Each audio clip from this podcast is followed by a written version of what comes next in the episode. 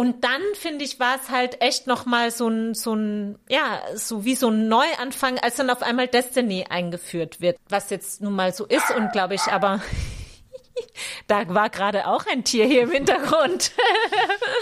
ein Defender.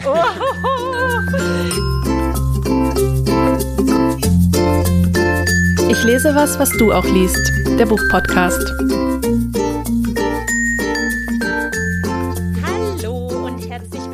Willkommen zu einer neuen Folge. Ich lese was, was du auch liest. Hallo, liebe Martina. Hallo, liebe Fabienne. Ups, was ist denn da passiert? Ja, mir gegenüber sitzt heute nicht Martina, sondern ein lieber Freund von mir und Übersetzer, nämlich Jan Schönherr. Hi Jan. Hi Fabienne, freue mich, dass ich da sein darf. ja, und ähm, wir hatten es ja auch schon angekündigt auf unserem Instagram. Channel und in der letzten Folge, glaube ich, dass wir dieses Mal eben einen Gast haben, nämlich Jan, um mit ihm über das Buch Glory von No Violet Bulawayo zu sprechen, das er übersetzt hat aus dem amerikanischen Englisch. Yay! genau, und Martina konnte es leider heute nicht terminlich schaffen, deswegen tagen wir zu zweit. Alles andere bleibt aber gleich, nämlich ich fange an mit einer kurzen Einführung zu der Autorin und zu dem Buch und dann geht's los. Und du kannst natürlich immer ergänzen bei meiner Einführung, wenn ich irgendwas vergesse, weil du bist ja quasi sie Expert. Alles klar, Zum Buch und zur Autorin. Hattest du eigentlich Kontakt mit ihr? Nein, bisher noch ah. gar nicht. Ich hoffe, sie im Sommer kennenzulernen, wenn sie im Literaturhaus München lesen wird. Ah, cool. Da gehen wir zusammen hin, Super, oder? Finde ich gut. Ja, it's a date. Ja, also, äh, wie gesagt, kurz was zur Autorin, No Violet Bulawayo wird 1981 in Simbabwe geboren. Sie heißt mit bürgerlichem Namen Elizabeth Sendil Chele. Ich hoffe, ich habe das richtig ausgesprochen. Und ihre Mutter stirbt. Ich sag gleich noch was, warum sie sich den Namen Novail Bulawayo gegeben hat. Aber jedenfalls ihre Mutter stirbt, als sie 18 Monate alt ist. Und sie wächst in Simbabwe auf und wandert aber mit 18 in die USA aus und zieht da zunächst zu ihrer Tante nach Detroit und macht dann einen mm, Bachelor und Master in Englisch und dann einen MFA an der University of Cornell. Und äh, sie veröffentlicht dann schon äh, einige Kurzgeschichten, die auch schon sehr positiv wahrgenommen werden. Und 2013 folgt dann ihr Debütroman We Need New Names, mm, dessen Coming-of-Age-Roman ist, der auch sehr stark autobiografisch geprägt ist, in dem es um eine junge Protagonistin geht, die äh, Darling heißt und die in so einer Blechhüttensiedlung in Simbabwe aufwächst, die Paradise heißt. Und da geht es so ein bisschen um das Leben da, wenn ich es richtig verstanden habe. Und als Jugendliche aber emigriert sie dann in die USA zu ihrer Tante und dann geht es so ein bisschen auch um diesen Wechsel dieser Kulturen. Also so ein bisschen vielleicht Amerikaner, aber auf äh, Simbabwesisch that a word? no. Ihr wisst, was ich meine. Übersetzt hat den damals äh, übrigens noch Mirjam Mandelko. Ah, Erschienen ja. ist aber auch schon bei Surkamp, die ja. deutsche Ausgabe. Ja. Und äh, mit dem Roman war sie unter anderem für den Booker Prize nominiert oder shortlisted, also unter den Finalistinnen. Und den hat sie zwar nicht bekommen, aber dafür zahlreiche andere Preise, unter anderem den Penn Hemingway Award. Also wurde hochgelobt, sie wurde vielfach ausgezeichnet und entsprechend wurde ihr zweites Buch heiß erwartet, kann man sagen. Und das erschien eben letztes Jahr 2022 auf Englisch und ist dieses Jahr im März oder im April, im März, äh, in der Übersetzung von Jan Schönherr bei Surkamp erschienen. Und jetzt bin ich euch noch das schuldig. Ähm, also Violet war der Name ihrer Mutter und No heißt mit auf Ndebele. Ndebele, ja. ja. Und das heißt also mit Violet sozusagen ihr Vorname und Bulawayo ist einfach der Ort, in dem sie aufgewachsen ist. Eine große Stadt ist es ja, eigentlich sogar. Genau. Ja. ja. Mhm. Und kommt ja auch in dem Buch vor. Ja, also, dann jetzt zu Glory. Falls du nicht noch was zu ergänzen hast. Nein, gut. Auch mit Glory war sie wieder für den Booker Prize nominiert, gell? Shortlisted, wenn ich es richtig äh, weiß. Ja, auch da war sie auf der Shortlist. Ja. Und die Geschichte spielt in einem fiktiven afrikanischen Land namens Jidada mit einem Da und noch einem Da. Also es ist ein fiktives Land. Es ist auch ganz klar so eine ähm, Parabel. Also das Land wird nur von Tieren bevölkert. Aber es ist eigentlich relativ klar, dass das Vorbild äh, dieses Landes Simbabwe ist, ähm, sowohl von den Figuren her, also von den politischen Figuren, die da vorkommen, aber auch aufgrund der historischen Ereignisse, die da erzählt werden. Also ganz explizit zum Beispiel bei dem Gukurahundi, Gukurakundi, was so ein ähm, tatsächlich so eine relativ ja, krasse Geschichte, nämlich eines Völkermordes in den 80er Jahren in Simbabwe ähm, war. Da kommen wir sicher noch drauf zu sprechen. Und das wird auch im Buch so genannt. Also da gibt es keinen anderen Namen dafür, sondern der Name, der sozusagen historisch oder real dafür verwendet wird, wird auch in dem Buch verwendet, wodurch man es eigentlich relativ klar ist, dass es sozusagen eine Parabel auf Simbabwe ist. Es kommen tatsächlich einige Sachen vor, die das sehr deutlich machen. Also die ja. zumindest Menschen, die sich ein bisschen mit der Geschichte Simbabwes auskennen und allem, was da sonst so passiert ist, völlig klar machen, dass Simbabwe hier das Vorbild ist. Ja. ja. Mhm. Ich habe aber schon angedeutet, es ist ein fiktives afrikanisches Land. Das an sich wäre ja noch nicht das Ding, sondern, oder wäre schon auch das Ding, aber es wird nochmal verfremdet, kann man sagen, eben dadurch, dass alle Figuren oder Protagonistinnen in diesem Buch Tiere sind. Wir steigen ein in der Geschichte am Tag der Unabhängigkeitsfeier, wo wir den Vater der Nation, auch altes Pferd genannt, äh, sehen bei diesen Feierlichkeiten und auch gleich verstehen, dass dieser Vater der Nation eigentlich so ein bisschen mehr, nur mehr so ein Schatten seines Selbst ist und eine Marionette. Und wir steigen dann auch eigentlich fast unmittelbar in die Geschichte so insofern ein, als äh, klar wird, die, die Stunde des alten Pferdes hat geschlagen, der muss jetzt irgendwie weg. Und tatsächlich wird als äh, quasi sein Nachfolger in Stellung gebracht, Tuvius Delight Sascha, auch Tuvi genannt, der auch ein Pferd ist, sein Stellvertreter ist und der wird dann durch einen Militärcoup der sogenannten Defenders, das sind Hunde und das ist eigentlich wie so das Militär und gleichzeitig die Staatspolizei, kann man irgendwie sagen. Also das erfährt man auch zum Beispiel, dass die beim Gukuarundi maßgeblich die sind, die diesen Völkermord auch äh, gemacht haben. Und äh, der Tuvi wird eben von denen so ein bisschen an die Macht gehievt. Und das Lustige ist, dass Tuvi dann also es gibt viele lustige Sachen, aber Tuvi wird dann in der Nachfolge als Retter der Nation bezeichnet. Also nach dem Vater der Nation folgt der Retter der Nation und dem wird so eine Art wie so Erneuerungsdings äh, zugeschrieben, obwohl der eigentlich so ein Weggefährte vom alten Pferd ist. Äh, also auch nicht für das Neue steht. Aber es gibt dann eben, das wird auch geschildert, es gibt wie so eine kurze Zeit der Hoffnung nach diesem Coup, die Einwohner von Jidada, also die Tiere, hoffen, yay, jetzt können wir endlich faire, freie Wahlen, gibt's dann auch so ein Hashtag, haben und die Opposition denkt auch, ja, jetzt ist endlich die Zeit gekommen, wir haben es geschafft, diesen alten Diktator loszuwerden, so.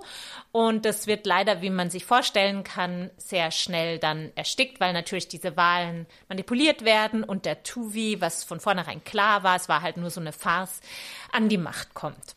Und dann im Laufe des Romans eigentlich klar wird, dass es dem Land unter seiner Herrschaft noch schlechter geht, so dass sich sogar dann im Laufe der Zeit einige Tiere das alte Pferd zurückwünschen oder sowieso sich denken, oh, damals war es halt nicht so schlimm.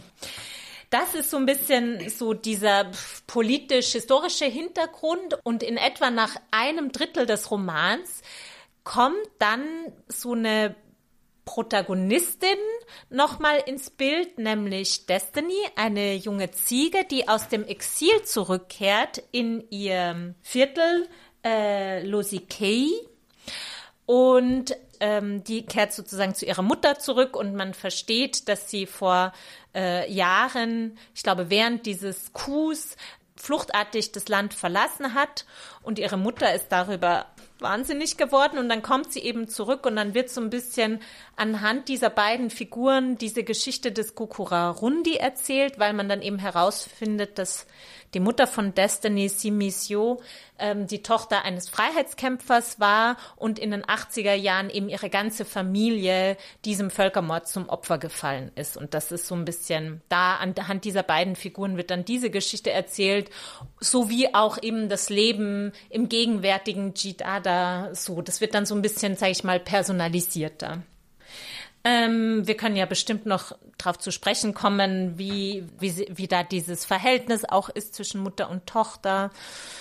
Und am Ende kann man sagen, gibt's auch wieder so, würde ich sagen, so einen Moment, wo auch wieder Hoffnung ist, vielleicht auch so ein bisschen Veränderungen oder so Demonstrationen auch wieder anfangen. Das fängt an mit so einer Wand, an die die Namen der Verschwundenen auch so gemalt wird. Destiny, das können wir dann vielleicht noch mal erzählen, spielt da auch so eine gewisse Rolle und dann wird aber eigentlich hatte ich den Eindruck am Ende klar, dass auch das wieder nur so ein sehr zerbrechliches Versprechen auf Veränderung oder wie auch immer ist. Also man weiß es nicht so ganz genau, aber ja. Das finde ich sehr interessant, weil Ah, ja. ich äh, auch durchaus schon es gab einige wenige kritische, kritische Stimmen auch hierzulande zum Roman und äh, wenigstens eine davon fand eben gerade das Ende dann fast schon zu süßlich.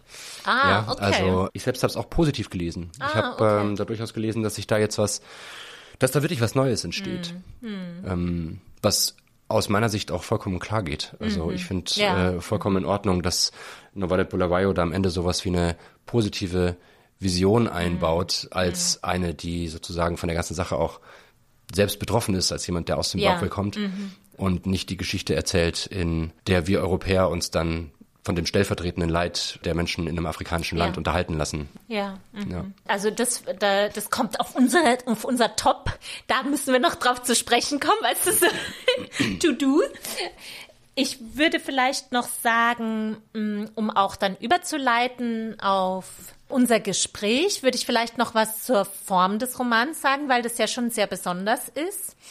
Und zwar der Roman gliedert sich in so 21 Abschnitte. Ich weiß nicht, ob man es wirklich Kapitel nennen kann, weil es schon relativ lang ist. Und diese 21 Abschnitte sind dann wiederum untergliedert oder unterteilt durch so Zwischenüberschriften, die teilweise super lustig sind. Also zum Beispiel eine Zwischenüberschrift ist Tolokuti Hä?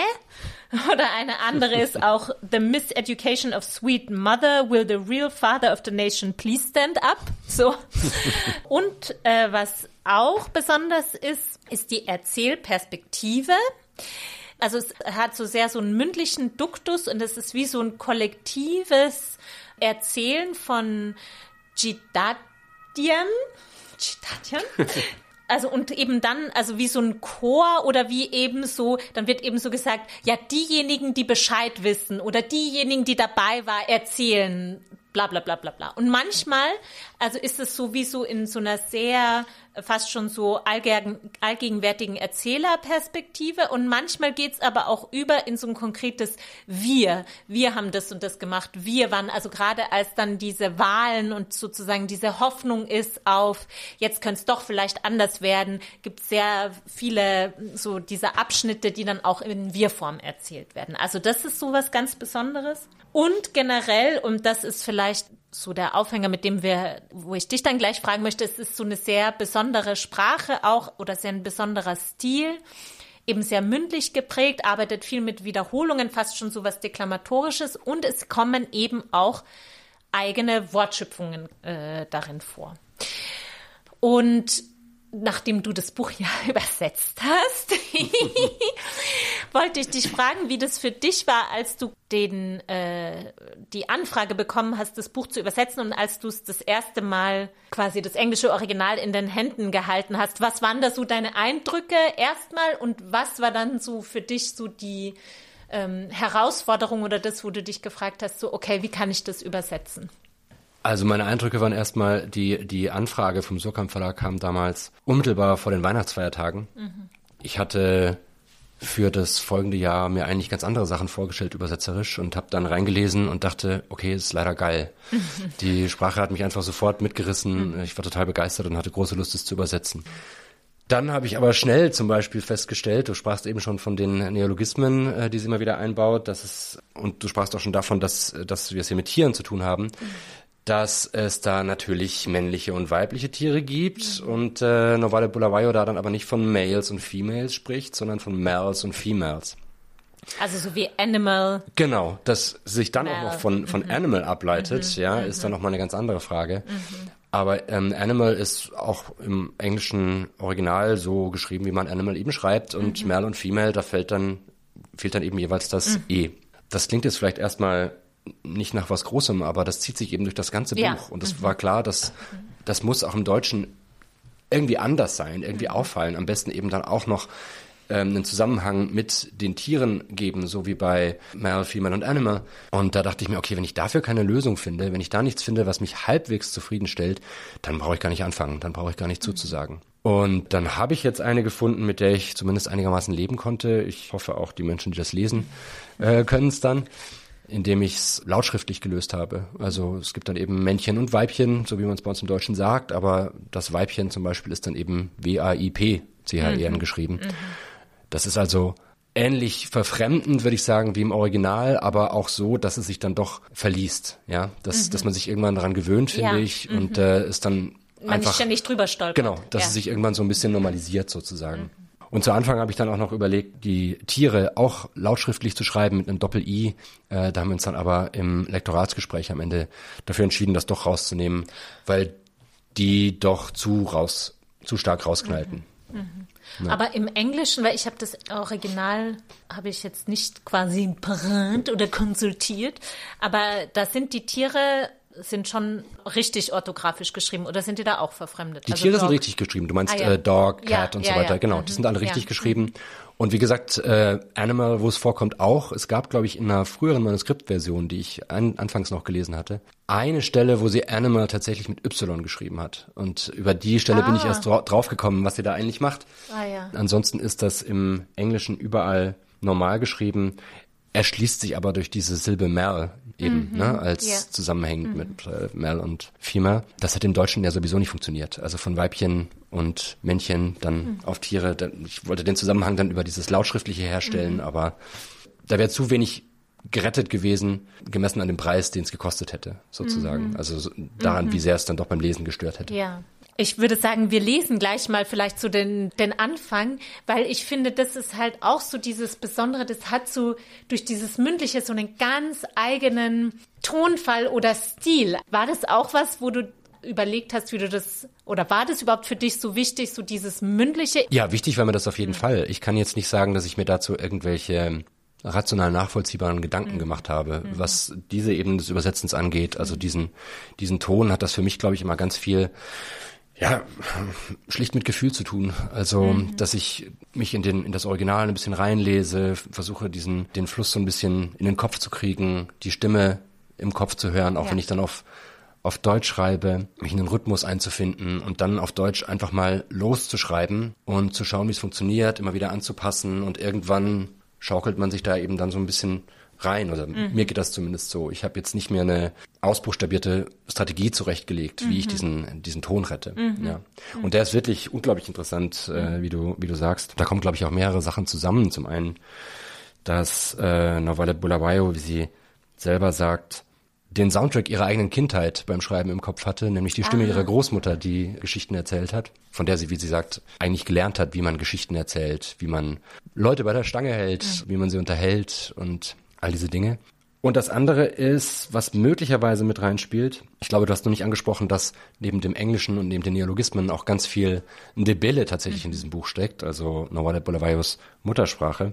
Und es ist tatsächlich so, dass auch da wieder nach ihrer eigenen Aussage Ndebele die Sprache ist, die ihr näher ist. Sie fühlt sich im Englischen eigentlich nicht so richtig zu Hause, meint sie, was man kaum glauben mag, wenn man dieses mm. Buch liest, dass er so un unglaublich sprachgewaltig ist. Sie sagt aber eben, dass auch wenn sie Englisch spricht, wenn sie Englisch schreibt, dahinter immer irgendwie ein Debelle mitläuft. Aha. Und äh, mhm. möglicherweise trägt das auch dazu bei, dass es diesen ganz eigenen englischen Ton hat. Also mhm. sicherlich in solchen Sachen wie den von dir schon angesprochenen Wiederholungen, aber womöglich auch bei Fragen von Rhythmus und so weiter.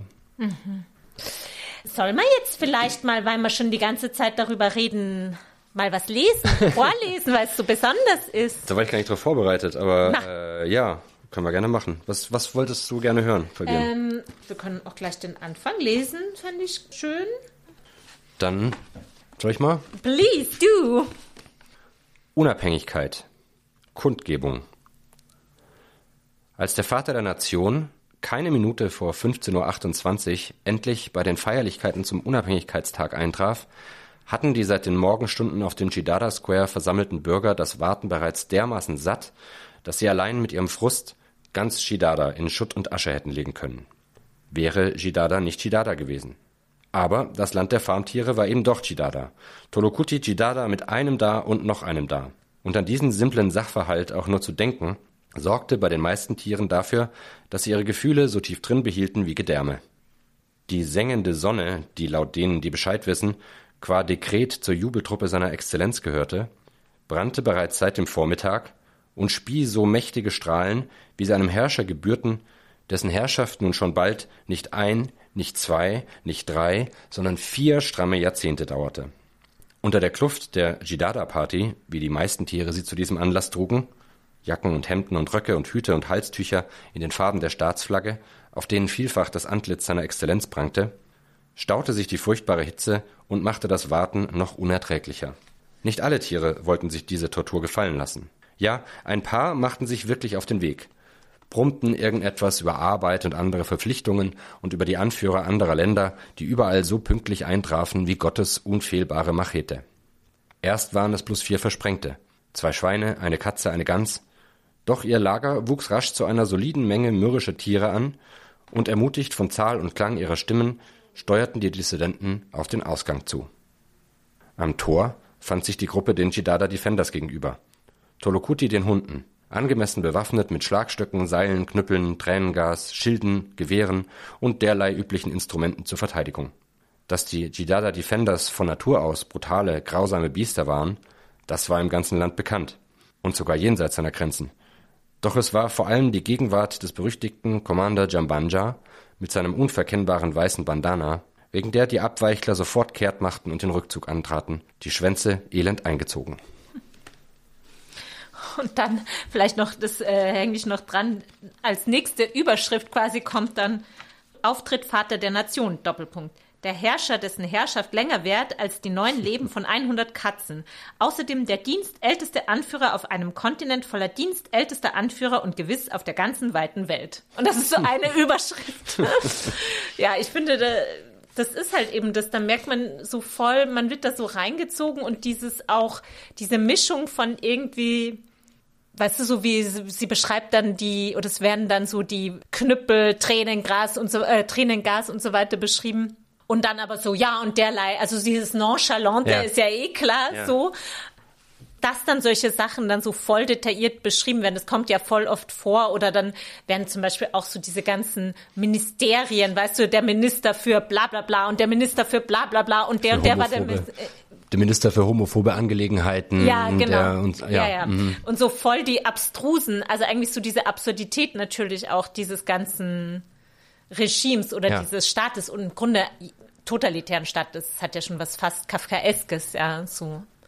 Ja, und es ist ja überhaupt einfach Wahnsinn, was da alles reinkommt. Also diese manchmal fast beschwörerisch werdende Erzählerstimme, die du schon angesprochen hast. Dann diese Zwischenkapitel, in denen wir eigentlich so Gespräche auf der Straße ablauschen. Ja, mhm. so was, ja. was Leute in Jidada in der Stadt einfach sagen, nach dem, was gerade passiert ist, weil gerade der Kuh war, weil gerade dies war, weil gerade jenes mhm. war, wie die halt darüber reden. Oder ich glaube, es sind zwei Kapitel, die eigentlich nur aus Tweets bestehen. Ja, mhm. und wo mit lustigen Twitter-Handles. Ja, genau und, so, ja. zum Beispiel Trump ist der, was der Pavian von ja, genau. aus dem, der Pavian im, weiten, im Weißen Haus oder irgendwie sowas. Der twitternde ja, Pavian. Ja, ja, ja genau. Ja. Übrigens lustigerweise das einzige Wildtier, was da so vorkommt. Also die, die Tiere, die in Jidada leben, äh, sind ja eigentlich alle Farmtiere, ne? Nutztiere. Äh, mhm. Kühe, Ziegen, ähm, gut eben auch Hunde, Katzen, Haustiere eben auch. Allein der twitternde Pavian, der sticht da raus. Äh, ich weiß nicht genau, ob es mhm. was zu bedeuten hat, mhm. aber mhm. ja. Aber darin gleich anschließend, weil das habe ich mich nämlich gefragt und ich weiß nicht, wie es dir gegangen ist. Also ne, es wird, äh, glaube ich, relativ am Anfang schon, sagt, glaube ich, Dr. Sweet Mother, die Frau vom alten Pferd, die natürlich so nachträglich irgendwie so von irgendeiner Uni so ein PhD bekommen hat. Vorher hieß sie nur Sweet Mother und dann ist sie Dr. Sweet Mother. Sagt relativ am Anfang schon, ja, das ist hier keine Farm der Tiere, sondern Chidada. Also da kommt ja schon diese Anspielung auf Orwells Animal Farm. Ja. Es wurde auch öfters der Vergleich zu Maus von Art Spiegelman gezogen. Und irgendwie ruft es das ja auf und verneint es zugleich. Im Laufe des Buches fand ich das am Anfang, diese Tiere, auch was die so machen und wie dann auch so auf diese Charaktere eingegangen wird, sehr viel präsenter. Und im Laufe des Romans, gerade wenn es mehr um diese Geschichte von Destiny und Simisio geht, Simiso, nee, Simiso ja. tritt es eigentlich immer mehr in den Hintergrund und wo ich mich dann frage, ja, ist es jetzt überhaupt noch relevant, dass das Tiere sind? Weißt du, ich meine so. Ja, ich glaube, ich weiß, was du meinst. Es könnte was damit zu tun haben, dass mit einem der Gründe, aus denen Bulawayo überhaupt Tiere benutzt, da gibt es verschiedene dafür. Zum einen auch da wieder Geschichten ihrer Großmutter, in denen häufig Tiere irgendwelche absurden Sachen gemacht haben. Zum anderen auch der Umstand, dass während des Putschs oder dass der Putsch, als Mugabe abgesetzt wurde, in Zimbabwe auf Social Media wohl sehr stark, sagen wir mal, vermittelt durch Animal Farm kommentiert wurde und äh, dort eben in der Social Media auch solche äh, Tierfiguren dann eine Rolle gespielt haben. Das andere ist aber, dass äh, sie selbst sagt, als sie angefangen hat, das zu schreiben, hat sie eigentlich noch gar nicht daran gedacht, die Figuren zu Tiere zu, zu Tieren zu machen, äh, sondern hat einfach mit Menschen angefangen. Nur hat sie dann irgendwann gemerkt, dass sie diese ganzen absurden Dinge, die diese Figuren da tun, selber nicht glauben kann beim Schreiben, ja, wenn es Menschen waren. Und hat sie deswegen irgendwann zu Tieren gemacht, hat sich dieses, dieses Handgriffs bedient, um, ja, so wie sie es aus den Geschichten ihrer Großmutter kannte, eben Tiere absurde Sachen machen zu lassen. Jetzt sagst du, gegen Ende des Buchs scheint das weniger eine Rolle zu spielen, scheint vielleicht auch ein bisschen brüchiger zu werden oder so. Und das könnte vielleicht damit zu tun haben, dass ja ab dem Auftritt von Destiny ein ganz starkes anderes Element in dieses Buch reinkommt. Es fängt an wahrscheinlich sehr viel stärker als politische Satire. Und mit dem Auftreten von Destiny, mit ihrer Rückkehr nach Chidada, damit, dass sie ihre, ihre Mutter dann wieder trifft und die dann alle zur Wahl gehen, sich was Neues, Besseres für die Zukunft erhoffen, dann darunter leiden, was tatsächlich passiert, kommt ja so eine, so eine individuelle, persönliche Ja. und, und viel, viel emotionalere Komponente noch mit rein. Auch gerade dann mit der Stelle, wo Destinys Mutter Simiso vom Gukarahundi erzählt und von diesen Schrecken. Also da haben wir es zwar dann immer noch mit einer Familie von Ziegen zu tun, die da brutal ermordet wird, aber da wird es dann auch beim Lesen, wenn man merkt, dass es Tiere sind, ein bisschen brüchig. Ich finde, das ist tatsächlich Ja, auch, ja, eine, dann- Mhm. auch eine, eine Stärke wiederum des Buches, ja, weil, ja. weil da plötzlich so eine Spannung auftritt. Ja.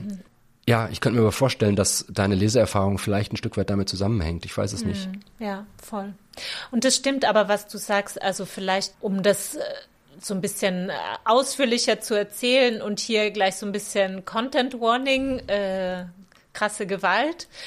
Also es, es wird ja geschildert, eben dieser Völkermord und da gibt es so eine Szene, Simiso ist eben die Tochter von einem Freiheitskämpfer und dieses Gukurarundi ist ja wie so ein Purge innerhalb der Unabhängigkeitskämpfer. Also so wird es dargestellt. Also die, die quasi die Unabhängigkeit von Jidada gegen die Kolonialmacht errungen haben. Da bricht dann so ein interner Kampf aus und da geht's dann eben darum, dass die politischen Gegner im Grunde ausgelöscht werden und es gibt aber auch noch so eine Ethnische. ethnische Linie, genau. Ja. Wo ich mich auch so gefragt habe, ne, wie das mit den mit dem Tieren zusammenpasst, ne? Weißt du, das steht ja. Ja. irgendwie so ein bisschen quer, weil Tiere nun mal keine Ethnien haben. Ne? So, es ist dann nicht so, alle Ziegen müssen weg, ja, Ja, sondern Ähm, ja eben die die Gegner.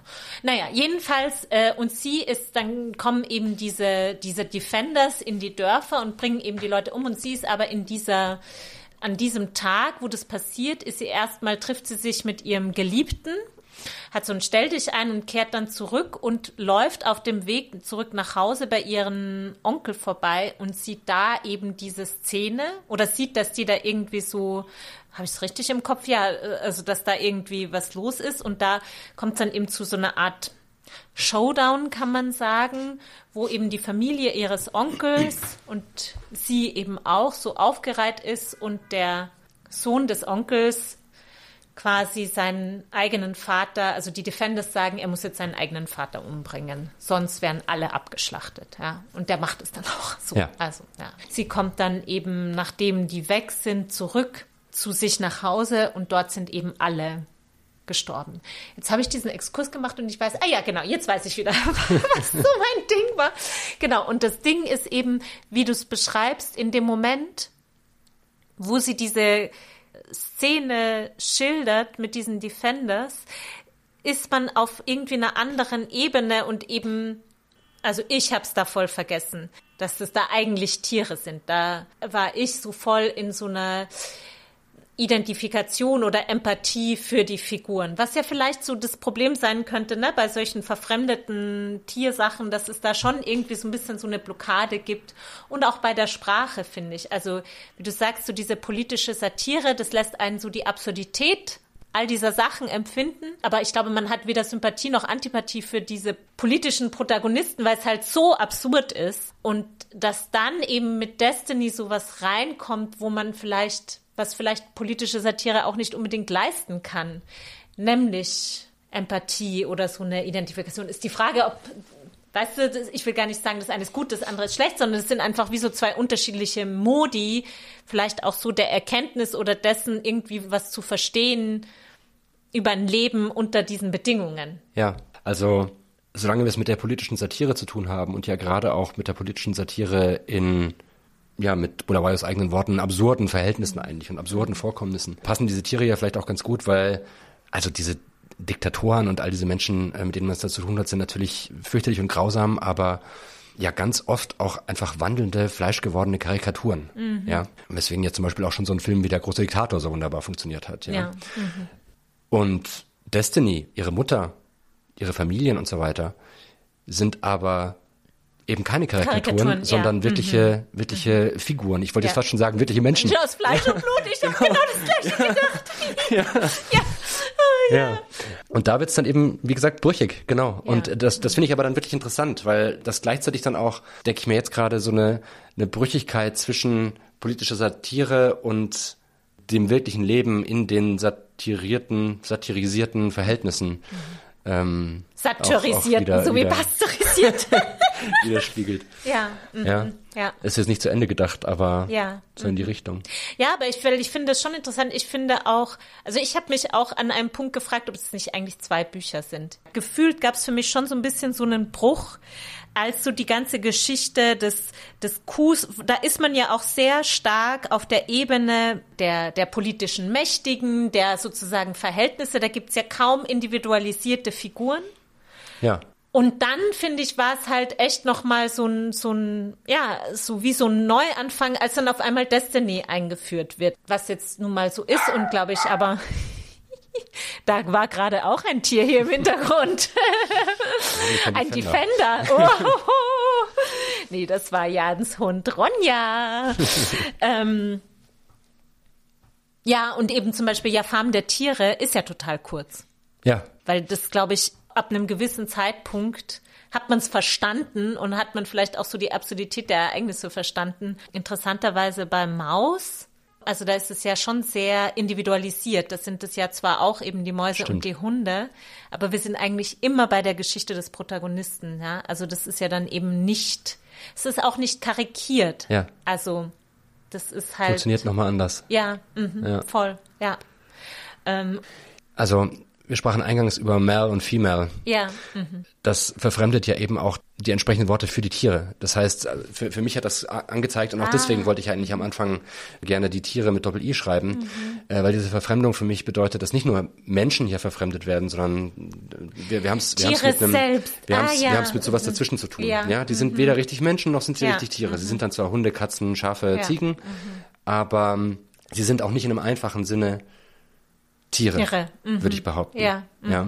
ja. Und da, damit geht's dann vielleicht wieder auf. Ja. Äh, ich, mhm. ich, ich kann deine Überlegungen nachvollziehen, glaube ich. Für mich hat es irgendwie gut funktioniert. Vielleicht beim Übersetzen muss man sich sowieso einfach dann auf das Buch einlassen. Ja, klar. Das habe ich natürlich ja, getan. Ja, mhm. äh, und ich, ich würde auch behaupten, dass es, dass es äh, schon funktioniert, aber kann verstehen, wenn man daran manchmal hängen bleibt. Ja.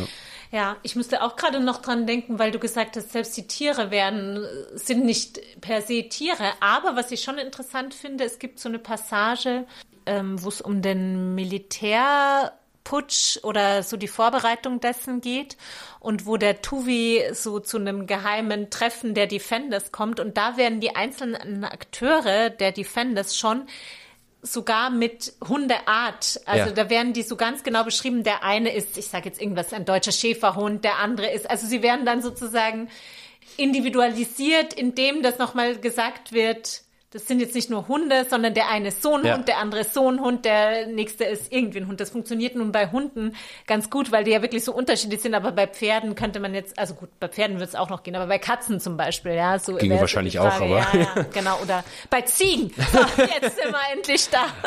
Aber äh, dann ist es ja auch noch so, dass Tuvi da, da reinkommt, also Tuvi das etwas jüngere Pferd, Mhm. ja, das jetzt hier das Ruder übernehmen soll. Und die äh, Hunde begrüßen ihn dann eben auch Ja. so richtig nach Schnuff- Hundeart. Die ja, ja. schnüffeln ihn, Ja. wedeln mit dem Schwanz, rammeln Ja. sein Bein, also Ja. solche Dinge. Ja. Ähm, also das, du hast schon vollkommen recht, dass Ja. es immer wieder Stellen gibt, wo es sehr eindeutig tierisch wird. Ja. Und das nimmt aber natürlich auch im Laufe der Zeit dann Das ab. nimmt ab. Diese Ja. Beschreibungen, ja, Ja. wo das Ja. so ist. Ja, voll. Ich hatte vielleicht noch so eine kleine Infofrage. Das passt jetzt vielleicht nicht so ganz dazu, aber mit diesem Tolokuti. Ah, What's the deal? Also ich habe nur gesehen im Internet, ähm, dass es wohl so einen Protestsong oder so einen Song gab Ja. zur Zeit eben des äh, Putsches gegen Mugabe, Tolokuti Hey, der so viral ging. Aber das wird ja auch sehr mobil, sage ich mal, verwendet. Oder mir kommt es vor, so zu sehr unterschiedlichen Zwecken. Also es ist nicht so, manchmal dachte ich, es ist so, stell dir vor, Bruder oder so, weißt du, so Ja. irgendwie. Und ich hatte irgendwo ge, irgend sowas gelesen, wie es wird so als Emphase verstanden, so, aber sicher doch oder sowas. Irgendwie so. Aber da schau, so Ja, war's, genau. Ja, ja, sowas, genau. Aber ich kann es dir auch gar nicht so genau sagen. Und das war aber für dich klar, das muss. Das so war klar, bleiben. das ja, muss da ja. rein. Das Also kannst du in- nicht dann jedes ich- ich jeweils schon- einzeln anders übersetzen. So. Nein, genau. Und ich hätte ja nicht mal genau gewusst, wie ich es übersetzen kann. Ja. Ich habe schon ungefähr herausgefunden, was die Funktion ist, Ja. ne? so wie wir es gerade äh, ja ungefähr so vage gesagt haben, wie ich selbst auch noch rausfinden konnte. In einem Interview äh, wird äh, Bulawayo dazu gefragt und lacht nur und meint, nee, das verrate ich nicht. Wenn ihr es rausfinden wollt, dann findet ihr es schon raus. Also was das bedeutet? ja. Ach, wirklich? Ja. Okay. Aha. Ich kann dir jetzt keine Übersetzung davon bieten Ja. oder so. Ne? Ja. Aber es war klar, es ist, wie du sagst, so eine Art von, von Verstärker kann das sein, so ein, ja, und dann schaust dir an, dann ist das passiert, Mhm. zum Beispiel, ja. Freude, Erstaunen, Mhm. je nach, je nach Kontext. Aber Ah, ich finde, es funktioniert auch voll gut. Also ohne dass es im Einzelfall so klar ist, was es jetzt bedeutet. Ja. Eben, man kriegt so voll das Gefühl dafür. Ja, so. Ja. Sollen wir vielleicht jetzt noch mal auf den Schluss zu sprechen kommen, weil wir das ja auch auf unserer To-Do-Liste hatten. Ja, sehr Ja. gern. Und zwar, ich muss das jetzt noch mal so halbwegs hinkriegen. Ich glaube, wir haben, also es ist einfach, steckt wahnsinnig viel drinnen in dem Buch und sind äh, auch eben mit dieser Geschichte von Destiny auch noch mal sehr viele Erzählstränge oder so Situationen. Aber es ist ja so, Destiny erfährt, nachdem sie zurückgekehrt ist, zum ersten Mal von ihrer Mutter diese Geschichte während des Gukurarundi. Also sie wusste das vorher nicht, dass ihre gesamte Familie da quasi ausgelöscht wurde. Und was sie dann tut, ist, sie fährt dann eines Tages tatsächlich nach Bulawayo.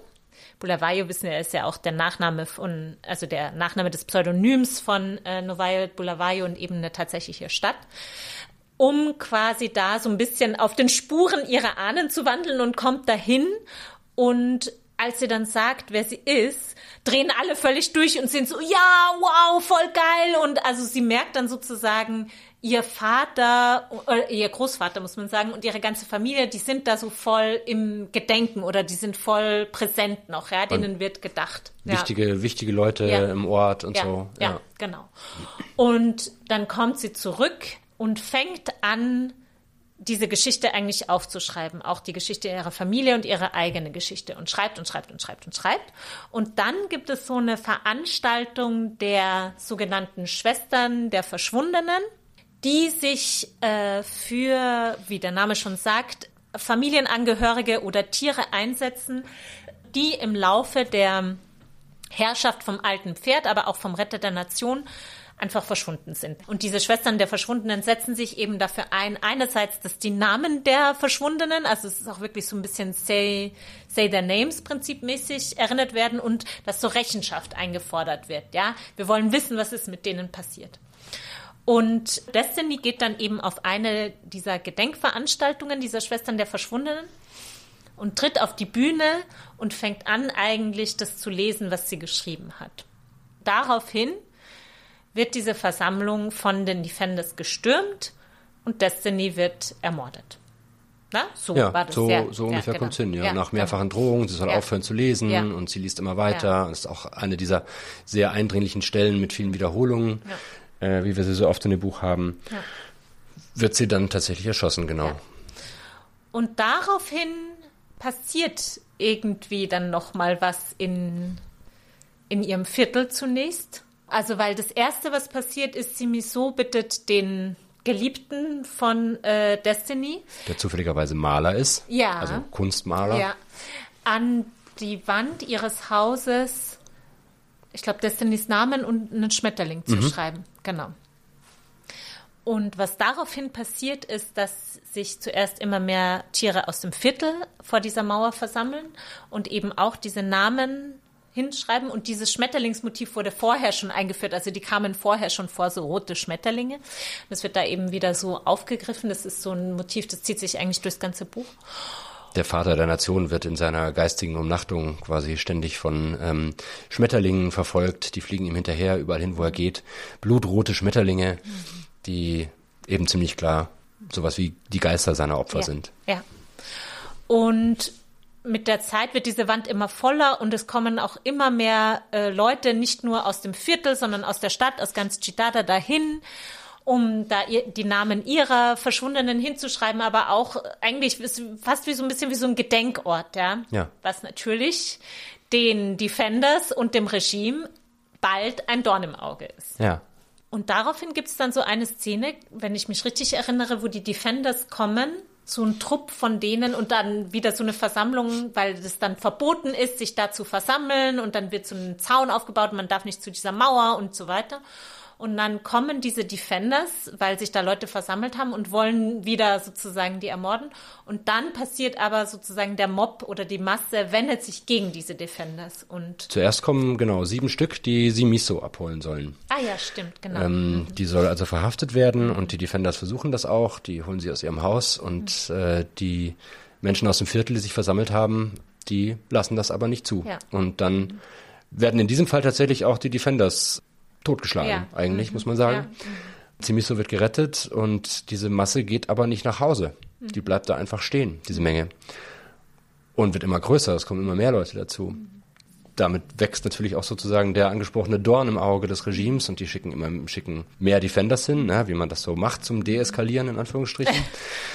dann steht sich irgendwann diese Menge und die Defenders, die stehen sich dann gegenüber und dann passiert ja noch was geradezu traumhaftes, un traumhaft unglaubliches, ja, dass dann nämlich der erste Defender, nachdem die da so eine Weile sitzen und sich überlegen, was machen wir hier eigentlich, wieso sollen wir jetzt gegen diese Leute vorgehen und ähm, ne, die ersten kommen ins Zweifeln und dann steigt einer aus seinem Fahrzeug und zieht sich seine Defender-Uniform aus und stellt sich nackt zu dieser Menge dazu. Und dann macht das bald auch der Nächste und der Übernächste. So kommt es dann zu so einer Art Koalition zwischen dieser Defender und den einfachen Menschen, den einfachen Tieren. Und äh, es gibt sowas wie eine tatsächliche Revolution jetzt. Und das ist, glaube ich, eben auch ein wesentlicher Unterschied zu dem, was bisher passiert ist. Zu diesem Putsch beispielsweise, wo ja eben die Defenders letztlich im abgesprochen mit Tuvi Ja. das alte Pferd abgesetzt haben und dadurch einen Regimewandel bewirkt haben und eine angebliche Wahl angesetzt haben, die aber eigentlich nie eine war, kommt eben diesmal dieser, dieser Aufstand tatsächlich von unten. Und ist auch noch einer, in dem die Defender inzwischen selber eingesehen haben, Moment mal, wir werden doch in diesem Regime auch dauernd ausgebeutet. Ja, wir kriegen keine, keine Kein ordentlichen. Löhne, wir hungern uns eigentlich selber zu Tode, uns geht's im Grunde genauso mies wie den anderen, wir kriegen halt nur dieses bisschen Macht noch, was uns das Regime verschafft, aber das war's eigentlich auch. Das, das ist, glaube ich, wirklich die positive Vision, die sie da hat. Ne? Dass es diesmal ja schon fragil ist, wie du gesagt hast, weil man, man in, in dem Sinn, dass man nicht weiß, was daraus wird. Ja? Aber ich finde, man hat am Ende schon das Gefühl, dass hier jetzt wirklich sowas wie eine zarte Pflanze für einen echten Neuanfang gesät wurde. Und äh, es gibt dann ja dieses, dieses Schlusskapitel mit der Flagge, wo dann die Kinder zu, Ja, zu, dem, zu dem Maler kommen, zu ja. dem Golden Masiko und haben also jetzt von Zimiso eine, ein, ein Betttuch bekommen. Und ja, ja, das geht schon klar, das haben sie nicht geklaut, sie haben das wirklich geschenkt bekommen. Und darauf soll jetzt der, der, dieser Künstler, dieser äh, frühere Geliebte von Destiny, eine neue Flagge malen. Und die Kinder erklären ihm dann eben auch, was da drauf soll. Und äh, das sind dann Symbole drauf eben für, ich weiß gar nicht mehr, für Freiheit und Ehrlichkeit und Hoffnung und ich weiß nicht was alles. Damit schließt dann ja dieses Buch, dass Ja. diese neue Flagge da gehisst wird. Und was dann passiert, weiß man Weiß nicht. man aber nicht. es ist, aber es ist so diese, diese positive Vision. Und ja, gerade mit dieser Szene auch, wie die Defender sich da ausziehen, man kann schon verstehen, wieso da die eine oder andere kritische Stimme vielleicht findet, das wird dann doch ein bisschen zu süßlich. Ich kann also diesen, diesen, diesen Wunsch, da irgendwie sowas wie eine positive Vision zu zeichnen, total nachvollziehen. Ja. Und finde, das macht das Buch auch literarisch nicht schwächer, sondern vielleicht sogar, wenn man will, zu einer blödes Wort, aber authentischeren Stimme noch. Als, ähm, Du meinst, weil sie die Hoffnung nicht ja, aufgibt? Ja. Also ich glaube, sie hat ganz klar schon Hoffnung für, für Zimbabwe und auch für alle anderen Jidadas der Welt, ja. Denen sie das Buch ja auch widmet, wenn ich mich richtig erinnere. Ne? For all Jidadas everywhere, für alle Jidadas überall. Ja. Ist lustig, weil wirklich, ich habe so eine Erinnerung, jetzt wo du sagst, äh, bin ich auch so, ja stimmt, es endet eigentlich gut, aber mein Eindruck, ich glaube, weil das halt davor alles so schlimm ist, ich, also was bei mir halt hängen geblieben ist, ist glaube ich eher so dieses, ja, auch vielleicht so eine Skepsis, weil man halt immer wieder auch das ja erlebt äh, in dem Buch, Ja. Dass ja immer wieder diese Hoffnung und immer wieder dieses, jetzt wird's anders, jetzt wird's Ja. anders und es dann eigentlich so im Sand verläuft. Ja. Vielleicht hat das dann so nachträglich meine Erinnerung oder mein Gefühl für dieses Ende gefärbt. Ja, verstehe. So. Klar, und ich verstehe aber auch so diesen Vorwurf mit dem Kitschig, weil an die Fahne kann ich mich auch noch erinnern und das Ja. fand ich dann auch so ein bisschen so, right, so, lass uns einen Quilt der Liebe zaubern. Ja, wobei ich Ja. auch die Szene gleichzeitig wieder unglaublich lustig finde, so wie ja Humor überhaupt die ganze Zeit Mhm. Ja, äh, Mittel ist für sie, extrem, um ja. mit all diesen ernsten, schwierigen. Themen umzugehen. Die, das ist einfach schön, wie die Kinder da kommen. Ich finde, das ist eine unglaublich lebendige Szene. Ja. Ja, ja, ne, Gerade mit dieser Stelle dann- mit, ja, nein, das. Laken ist nicht geklaut, die hat uns das echt gegeben, das ist nicht gelogen und du musst das jetzt so genau so machen, wie wir es sagen, weil wir kennen unsere Rechte und so. Ne, wenn du das hinterher anders gemalt hast, als wir das von dir verlangt haben, dann kommen wir uns beschweren und verklagen dich oder so. Ja, also und vor allen Dingen, das ist dann so lustig, weil dann geht's halt so. Eigentlich reicht auch ein einziger, solang, ein einziger Schmetterling, solange jeder gleich sieht, dass es ein Schmetterling ist, ein roter, wie Cebisani gesagt hat, schlug Jealous vor. Und achte darauf, dass alle Farben vom Feuer drin sind, weil Feuer nicht bloß eine Farbe hat, das der Tyrannen uns in der Schule erklärt, sagte Zikamai. Auf keinen Fall darf Hellrot fehlen. Das ist ganz wichtig. Das steht für Gerechtigkeit, erklärte Hardlife. Und Weiß für Frieden. Frieden ist auch total wichtig, sagte Pfulowani. Und dann geht's halt immer so Ja, weiter genau. und dann wird sozusagen jede einzelne Kinderstimme kriegt auch nochmal so diesen Namen, ja, wo sie ihm dann wie so ansagen. Und das wird natürlich, denkt man sich so, okay, süß, aber wie soll diese Flagge aussehen? So ungefähr, ja. Aber dann haben sie's. Und da, da noch eine Sache genau, weil du das vorhin angesprochen hast mit den zwei Büchern, Ja. dachte ich mir, glaube ich, jetzt zum ersten Mal auch mit Blick darauf, aus dem Buch, das sozusagen nur Animal Farm gewesen wäre, hätte es dann aus genau dem Grund wahrscheinlich keinen Ausweg gegeben. Ja, Genauso wie es bei Animal Farm, ja, ja. wenn ich mich richtig erinnere, keinen gibt. Ne? Ja, ja, es ist halt dystopi dann ist es nur wie so Genau. dystopisch oder genau. so. Ja. Denn auch wenn wir im Ja. Rahmen dieser politischen Satire bleiben, ja. bleibt es eben politische Satire. Ja. Und die Verhältnisse bleiben absurd, Ja. Mhm. bleiben unerträglich und so weiter. In dem Moment, wo aber diese, diese persönliche Ebene reinkommt, wo diese Ebene von, von einfachen Menschen reinkommt, bricht da eben was auf, auch in der politischen Satire. Und das bricht auch einen Möglichkeitsraum auf, Mhm. Ja. ohne jetzt ähm, Ja, voll. Nee, nee. Revolutionen allgemein Ja, verherrlichen zu wollen, dass das alles dann immer total super wird und äh, irgendwas romantisieren zu wollen oder so.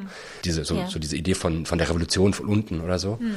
Aber genau, da, da entsteht die Möglichkeit für, für was Neues, weil eben was in die Geschichte eingeführt wird, Mhm.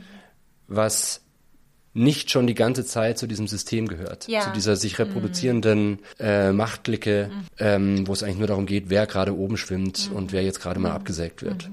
Ich finde es total interessant, was du sagst, weil ich habe mir gerade gedacht, es ist ja wie, also dieser Möglichkeitsraum ist ja auch einer, der ja sich formal übersetzt. Ja, also weil du gesagt hast, eben so diese politische Satire ist ja als Form auch extrem limitiert. Ja. Weißt du, das funktioniert ja eben immer nur über diese Überspitzung, äh, über die Übertreibung, über eben diese Anspielungen auf die reale Welt, die aber so überzeichnet sind und so weiter. Da ist auch ja ganz klar so eine Perspektive, ähm, eine andere Perspektive nicht so richtig möglich, auch formal, ja.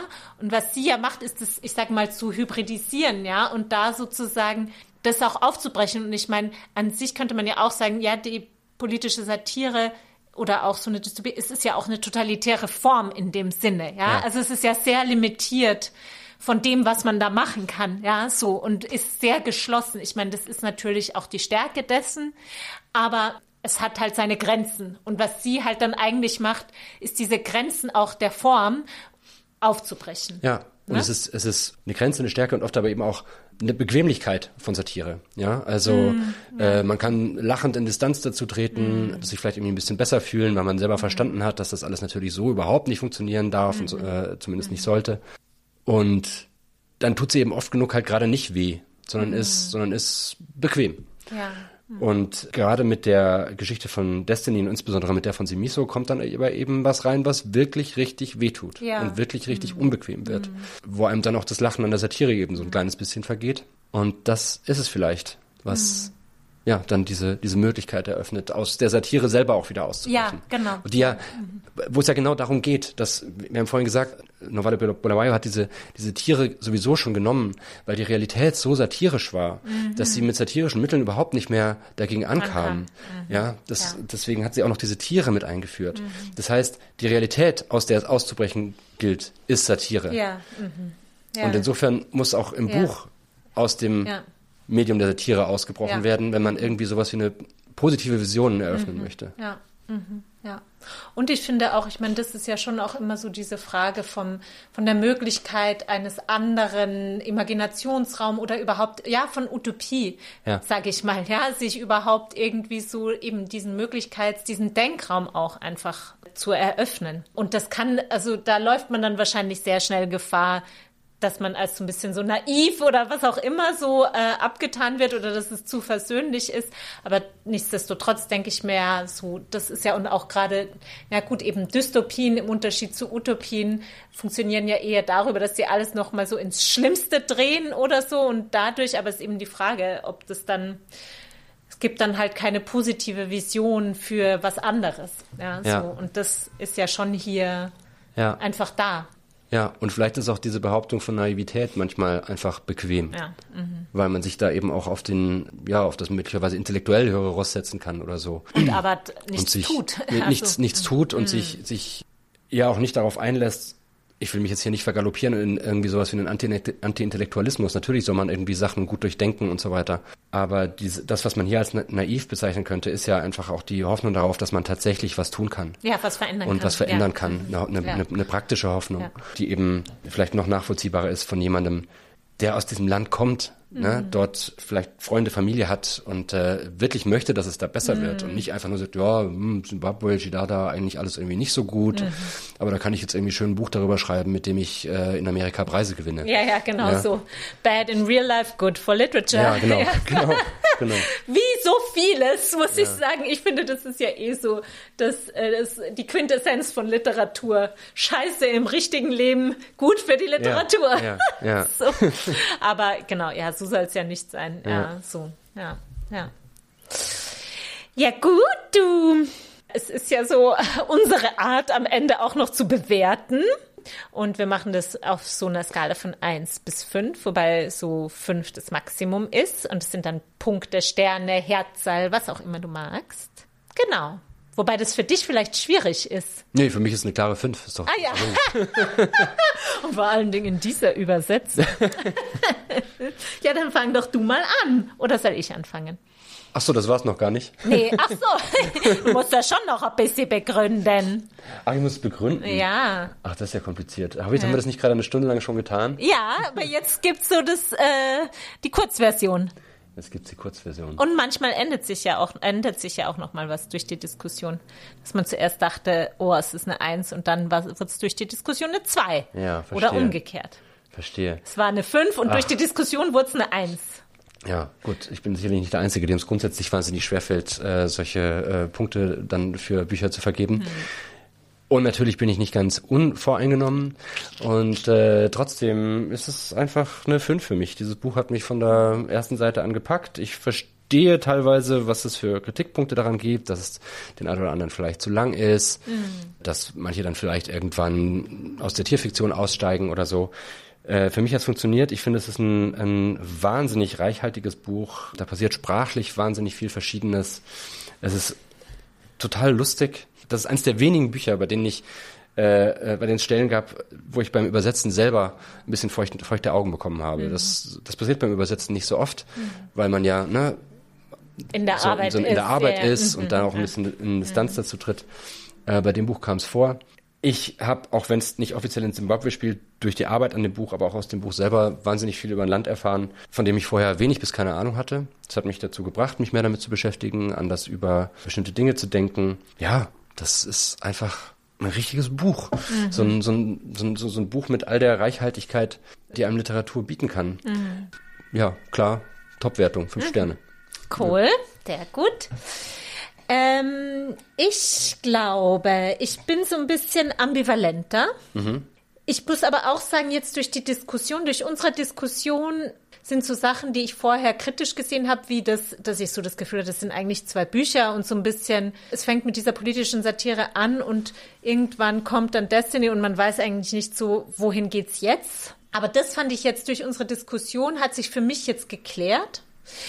Also mich hat's vor allen Dingen so sprachlich, hat mir das immer wieder total Spaß gemacht, das zu lesen.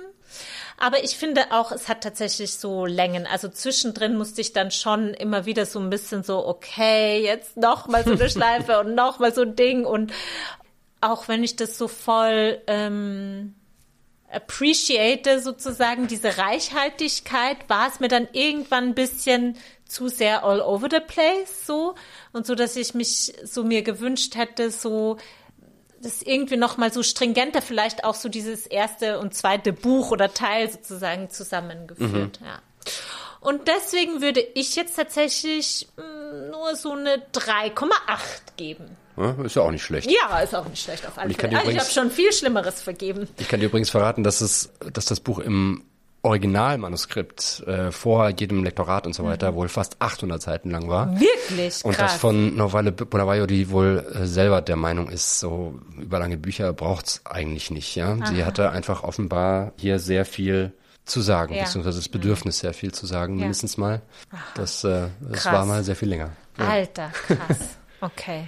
Respekt dafür, echt. 800 Seiten. Ja, dann sag ich, schön, dass du da warst. Schön, dass ich da sein durfte. Vielen Dank. Ja, und wir sagen einfach Tschüss und bis zum nächsten Mal. Danke fürs Zuhören. Tschüss.